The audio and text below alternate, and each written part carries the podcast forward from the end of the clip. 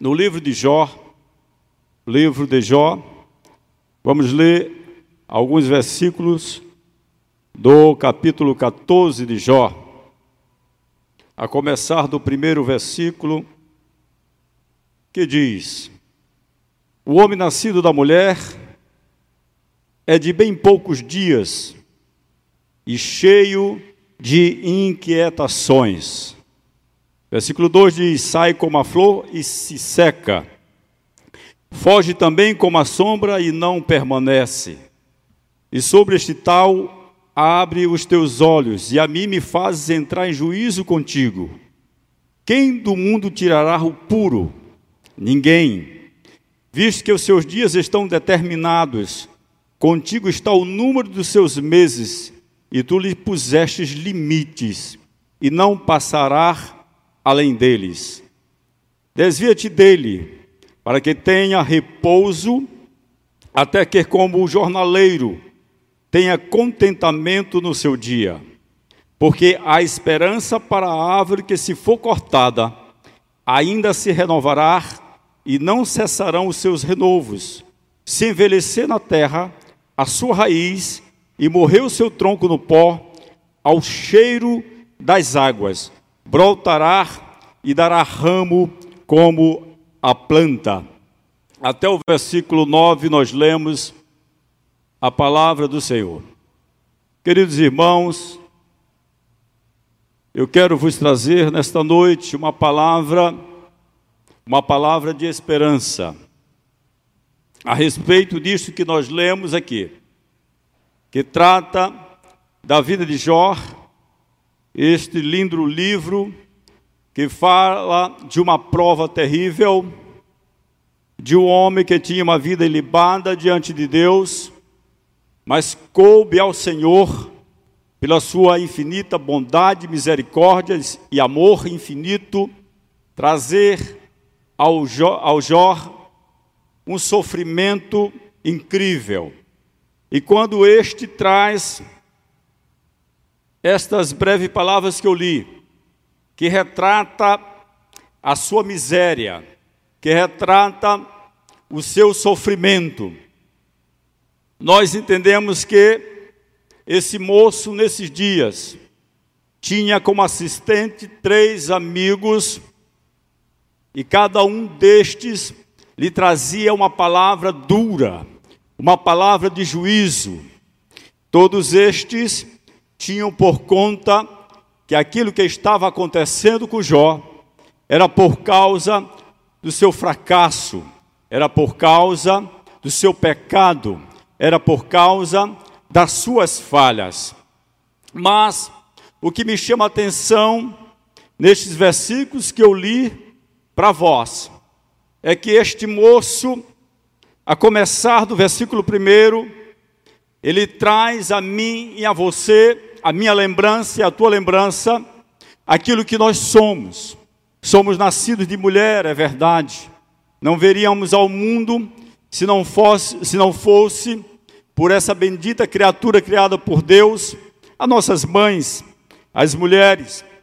E ele também me traz à memória a questão dos meus dias, do qual eu estou destinado a viver na terra.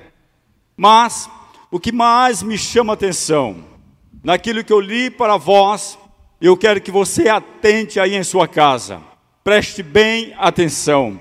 É a partir do versículo 7, porque este que está sem esperança, sob um monturo de cinza, prestes a morrer de uma enfermidade sem vacina, sem remédio, sem tratamento, pois naqueles dias ninguém sabia como tratar tal doença. Ele me traz à minha memória, ao meu coração, ao meu entendimento, uma questão terrível, pois ele dá mais esperança a uma árvore do que a si mesmo. Repito, ele traz mais esperança, ou dar mais esperança a uma árvore do que a si mesmo. Eu então, entendo então que o coração de Jó estava em desespero, que o coração de Jó pesava muito a desesperança, que o coração de Jó pesava muito a breve morte que já estava próxima, que o coração de Jó pesava muito as suas perdas, a sua dor e a companhia dos seus amigos, pois não era fácil ouvi-los naqueles dias, eram dias que seus amigos traziam palavra de juízo, palavra de julgamento, interrogações terríveis àquele homem. Preste bem atenção para cá. Jó traz uma palavra e diz que aquela árvore cortada, ainda tirado os seus renovos, mesmo que fosse cortada ao tronco, somente ao cheiro de uma água, ela reviveria. Eu quero te trazer, meu irmão, aí no seu lar, meu amigo que nos ouve neste culto de adoração ao Todo-Poderoso, uma palavra de esperança para estes dias. Jó entendia que seus dias estavam contados e ele já estava por ir à morte, o céu lhe esperava e seria a sua casa mas o Deus que nós servimos, o Deus desta igreja, o Deus deste ministério, o Deus que nos assiste, o Deus que nos ouve, o Deus que se faz presente no meio dos louvores, o Deus que está com você aí no lar, ainda é um Deus vivo e poderoso e que traz ao meu e ao teu coração nesta noite uma palavra de esperança, enquanto que Jó achava que uma árvore cortada teria mais dias do que ele. Eu te digo nesta noite: o Deus da vida, o Deus da esperança, da esperança imorredora, é Jesus Cristo de Nazaré, a viva esperança dos crentes. Quem ouve isto, crê nisto, está aqui comigo nessa noite, glorifica a Deus por isto. Enquanto nós vimos e ouvimos notícias de desesperança, estatísticas terríveis de morte, a notícia mais faz aos nossos corações, não fala de outra coisa senão de morte. A Bíblia nos diz que Jesus é a viva esperança, a Bíblia nos diz que Jesus é a ressurreição e a vida, a Bíblia nos diz que Jesus traz dos céus para aqueles que crê uma esperança. O amigo de Lázaro, o amigo de Maria, o amigo de Marta, quando chega à casa de Lázaro, Lázaro já não se fazia fazia presente entre seus queridos. A primeira palavra que ele defere ao coração daquelas duas mulheres é: Eu sou a ressurreição e a vida. E eu te digo nesta noite, ele ainda é o mesmo. Ele ainda é o mesmo. Louvado seja Deus para sempre. Me preste bem atenção para cá. Jó sobre as cinzas, não achava mais esperança. Jó sobre as cinzas, não cria mais mais em nada. Jó sobre as cinzas não sabia que Deus haveria de dar vida aos mortos. Jó sobre as cinzas não conhecia as cartas de Paulo. Jó sobre as cinzas não ouvira falar de Jesus. Jó sobre as cinzas só tinha a enfermidade, a dor, o sufoco de viver dia após dia sofrendo. Eu sei que nesses dias no mundo inteiro famílias estão sendo dilaceradas por causa da morte. Eu sei que neste momento pessoas estão sem esperança, enquanto os médicos olham para os aparelhos e veem o seu diagnóstico. A palavra é: a morte está chegando, mas nós, a igreja de vivo, do Cristo vivo, nesta noite, Aleluia. traz ao mundo uma palavra de esperança, uma palavra de vida eterna, uma palavra de salvação, uma palavra que levanta, uma palavra que traz esperança, enquanto a noite noite está perdurando, saiba que a luz resplandecente, isto é, a estrela resplandecente, é Jesus. Saiba que o sol da justiça é Jesus. Saiba que a esperança deste mundo não é o governo, não é o ministério da saúde, não são os remédios e muito menos a vacina que está prestes a, estar, a ser dada, aplicada nas pessoas. A esperança é Jesus, a esperança é Jesus. João traz uma palavra dizendo: não há esperança para a árvore se for cortada, se ela envelhecer na terra a sua raiz,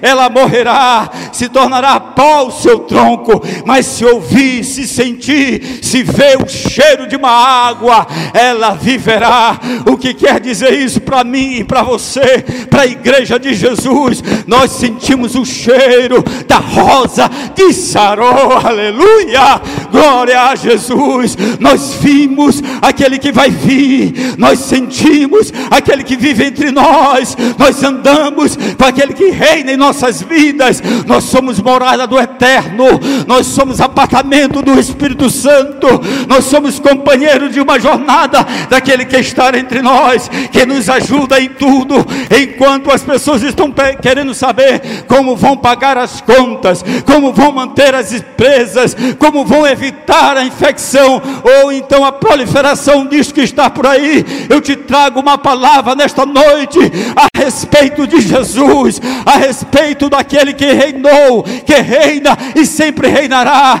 daquele que vive, daquele que morreu na cruz, mas ressuscitou entre os mortos. Louvado seja Deus para sempre.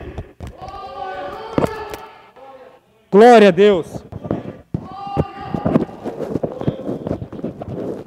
O homem nascido de mulher é de bem poucos dias. Quem dissera isso, o seu sofá era um monturo de cinza. A sua riqueza era as suas feridas e a sua dor. Talvez, meu amigo, minha amiga, você está se sentindo hoje assim. Mas eu te digo nesta noite, debaixo da potente mão do Senhor. Aleluia. Glória a Jesus. A pergunta de Paulo no versículo 14 é: Morrendo o homem, porventura tornará a viver? Ainda perdura até hoje esta interrogação. E para muitos senhores pastores, pastor Gabina, não é uma interrogação, é uma afirmação. Estes não têm esperança. Alguém falara que esperança é o mal que prorroga ou que alonga o sofrimento. Enquanto que alguém mais positivo escrevera que abrir mão da esperança é bater a porta no rosto de Deus. Mas eu tenho algo melhor para você nessa noite. Glória a Jesus. Glória a Deus. Talvez você está me ouvindo no leito, mesmo em sua casa, se tratando deste mal eu te digo, meu amigo, minha amiga, meu irmão, a esperança é mais do que isto. Não é o mal que prorroga ou alonga o sofrimento, não. Abrir mão da esperança não é bater a porta no rosto de Deus. Não, não é isso. A esperança é mais do que isto. Nós pregamos o Evangelho da esperança. Nós amamos o Deus da esperança. Nós servimos ao Deus da esperança. Nós estamos esperando a Jesus dos céus para nos buscar.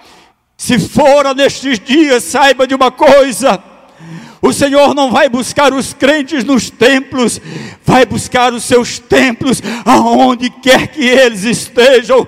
Saiba-se disto. Há poucas horas atrás, eu vi alguém desdenhando dos crentes dizendo: cadê os crentes? que oram e diz que Jesus cura, porque não oram agora para que Jesus cure e disserem esta, este vírus, este mal. Cadê os crentes que falam sobre cura? Cadê aqueles que dizem que têm dons ministeriais de cura? E começaram a rir. Não me veio ao coração nenhum mal sobre aquela pessoa. Me veio um alerta. E eu questionei ao Senhor: aonde estão esses crentes, Senhor? E aonde tu estás?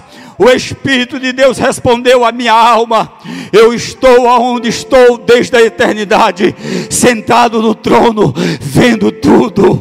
Ei Deus, eu quero te dizer nesta noite, meus irmãos, meus amigos que me ouvem, Deus está no lugar que sempre esteve, e você tem que estar no lugar que deve estar. Qual é o lugar que eu devo estar? No lugar da adoração. No lugar da adoração. Nunca foi tempo oportuno para adorarmos ao Senhor. Nunca foi tempo oportuno para tirarmos tempos íntimos com o Senhor. Nós está sobrando tempo. Alguém para fazer graça e animar os amigos começa a mandar link, memes dizendo: "Ah, tá me sobrando tempo. Ah, saudade disso, a saudade daquilo". Na verdade, o que temos de dizer aos céus e à terra é isto: está me sobrando tempo e eu vou ocupar este tempo com a palavra, na oração, buscando a presença do Senhor. Eu quero te trazer nesta noite uma palavra, uma palavra de esperança. Enquanto Jó sobre as cinzas não tinha esperança para nada, achou que seus dias estavam por fim, ele teve uma resposta de alguém, e a resposta veio de Paulo, enquanto Paulo estava numa viagem, navegando debaixo de uma torrente, de uma tempestade, numa situação de escravo ou de prisioneiro. Deus lhe deu um espírito de ousadia, lhe deu um espírito de poder, um espírito de graça que eu e você temos que ter nos dias de hoje. Não é espírito de altivez, não é o espírito de achar isso ou achar aquilo, não. É o espírito de contentamento com Deus, estar junto do Senhor e saber que Deus é o mesmo Deus da tempestade, que Ele se faz presente na tempestade, enquanto o barco batia de um lado para o outro e as ondas desfacelavam aquele barco. Paulo não perdeu a esperança, Paulo não perdeu a confiança, Jó perdeu a esperança, mas Paulo estava firme, Paulo tinha convicção que Deus estava naquele negócio, era grande a multidão que estava sob a sua responsabilidade. Assim é nos dias de hoje, com você, meu irmão. Se lembre do teu irmão, do teu amigo que ainda não aceitou a Jesus, que ainda está ristes, que ainda tem um coração duro. É tempo de pregar com ousadia. Ainda há pouco, um sábado pela madrugada, orando neste templo, eu ouvi uma palavra que tocou o meu coração, que me trouxe um despertamento. É tempo de pregarmos sobre a cruz, é tempo de pregarmos sobre os céus, é tempo de pregarmos sobre o inferno, pois essa foi a palavra de João, foi a palavra de Jesus e foi a palavra dos apóstolos. Então, se foram deles, é boa para nós. Quantos confiam nisto aqui presente, digo amém. Retornando ao tema e para encerrar. A pergunta é: Morrendo o homem, porventura tornará a viver? Nunca tivera um negócio tão aquecido como este. O serviço de mortuária, o serviço de vender caixão, é o mais aquecido no mundo inteiro. Mas eu quero convosco nesta noite profetizar, se não a falência, mas o desaquecimento desse negócio na terra. Quantos creem nisso comigo? Aleluia! Você aí na sua casa, pegue na mão do seu amigo, do seu irmão, eu sei que esse contato aqui não é possível, pois aqui não está a nossa família, mas você pode fazer isso nesta casa, na sua casa. Queremos aqui levantar um ato profético. A igreja tem palavra e tem poder, porque nós pregamos o Evangelho, não pregamos filosofia, não trouxe nem o nome do filósofo que falou sobre a porta que bate no rosto de Deus, ou sobre o mal que prorroga a esperança. Não quero nem dar é, notícia disto, ele não vai ter o ibope, o ibope aqui é de Jesus, a palavra é de Jesus, o poder é de Jesus, a autoridade é de Jesus, a vez é de Jesus, não é da morte, aonde está a morte morte, a tua vitória. Ah, já se pereceram muitos, mas eu digo nesta noite, debaixo das potentes mãos do Senhor. Começa a desaquecer esse negócio da morte. O Senhor dá vida aos que estão desenganados. Agora, nome de Jesus, eu quero profetizar isto. Aonde está a morte, a tua vitória? Aonde está o teu agrilhão, a morte? Eu te digo, está nas mãos potentes do Senhor. Ele venceu a morte, ele venceu o inferno, ele venceu a morte, ele venceu o inferno. O Deus que eu sirvo é um Deus vitorioso. O Deus que eu sirvo não serve para essa estatística, porque enquanto muitos estão perecendo debaixo deste vírus, eu quero que dizer que muitos que já pereceram estão esperando Jesus voltar e vão ressuscitar, porque quem crê, mesmo que esteja morto, viverá, viverá, viverá. Quantos creem nisto? Minhas mãos aqui, me ajude a pregar, me ajude a pregar. Não é fácil pregar por uma câmera e para poucos que aqui estão, mas eu quero pregar nesta noite, senhores pastores, com a mesma graça e com o mesmo entusiasmo, como se tivesse aqui uma multidão, porque eu sei que muitos lares já entenderam a palavra. A palavra não vem do coração de Jó, vem do trono de Deus para o meu e para o teu coração. A palavra não só vem do coração de Paulo, mas vem do Espírito que reinava, comandava, direcionava, orientava a vida de Paulo. O mesmo Espírito que está em você, o mesmo Espírito que está em você, não há espírito de timidez, de medo. É verdade que temos que tomar cuidado. Eu ouvi a orientação de trazer a máscara, tentei, fiz um teste, não dava certo, não ia pregar, não ia conseguir pregar com a máscara. Mas eu te digo nessa noite, nós não estamos só protegidos por esta máscara, não.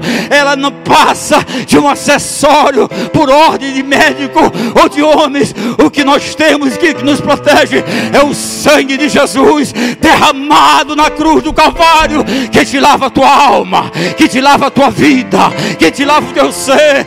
Enquanto viver debaixo deste sangue, nada tem poder sobre tua vida. Recebe esta palavra. Eu quero te convidar, meu amigo. Não desista de Jesus. Não desista. Tenha esperança. Tenha esperança. Tenha esperança. Aceite como seu Salvador nesta noite. Só tem dois caminhos para você: o céu e o inferno. Eu te convido para ir comigo para o céu. Para o céu. Para o céu. Para o céu. Para o céu.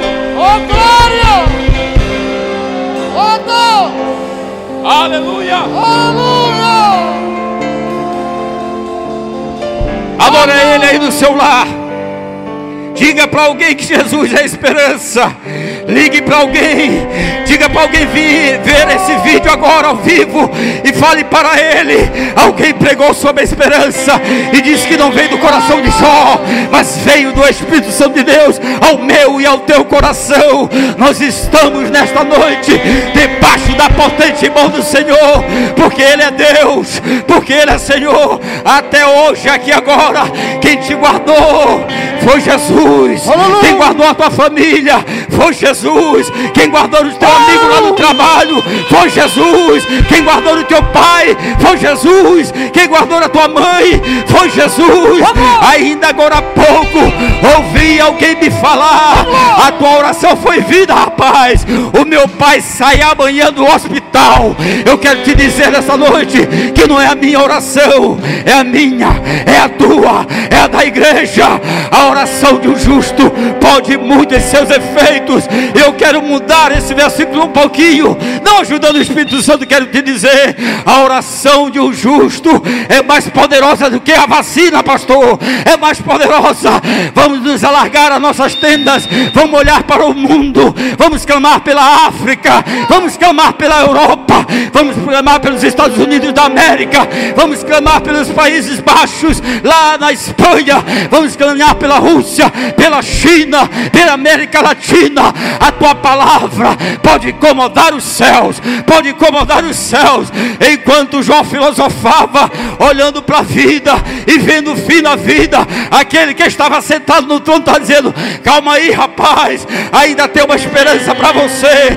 Tudo aquilo que você tinha eu vou te dar, mas não vou te dar de uma forma igual, não. Vou te dar em dobro, porque eu sou Deus, porque eu sou o Senhor, porque eu sou provedor, porque eu posso, porque eu devo, porque eu quero, e ninguém pode contra a minha mão. Aonde mendei as mãos do Senhor, causa algum efeito,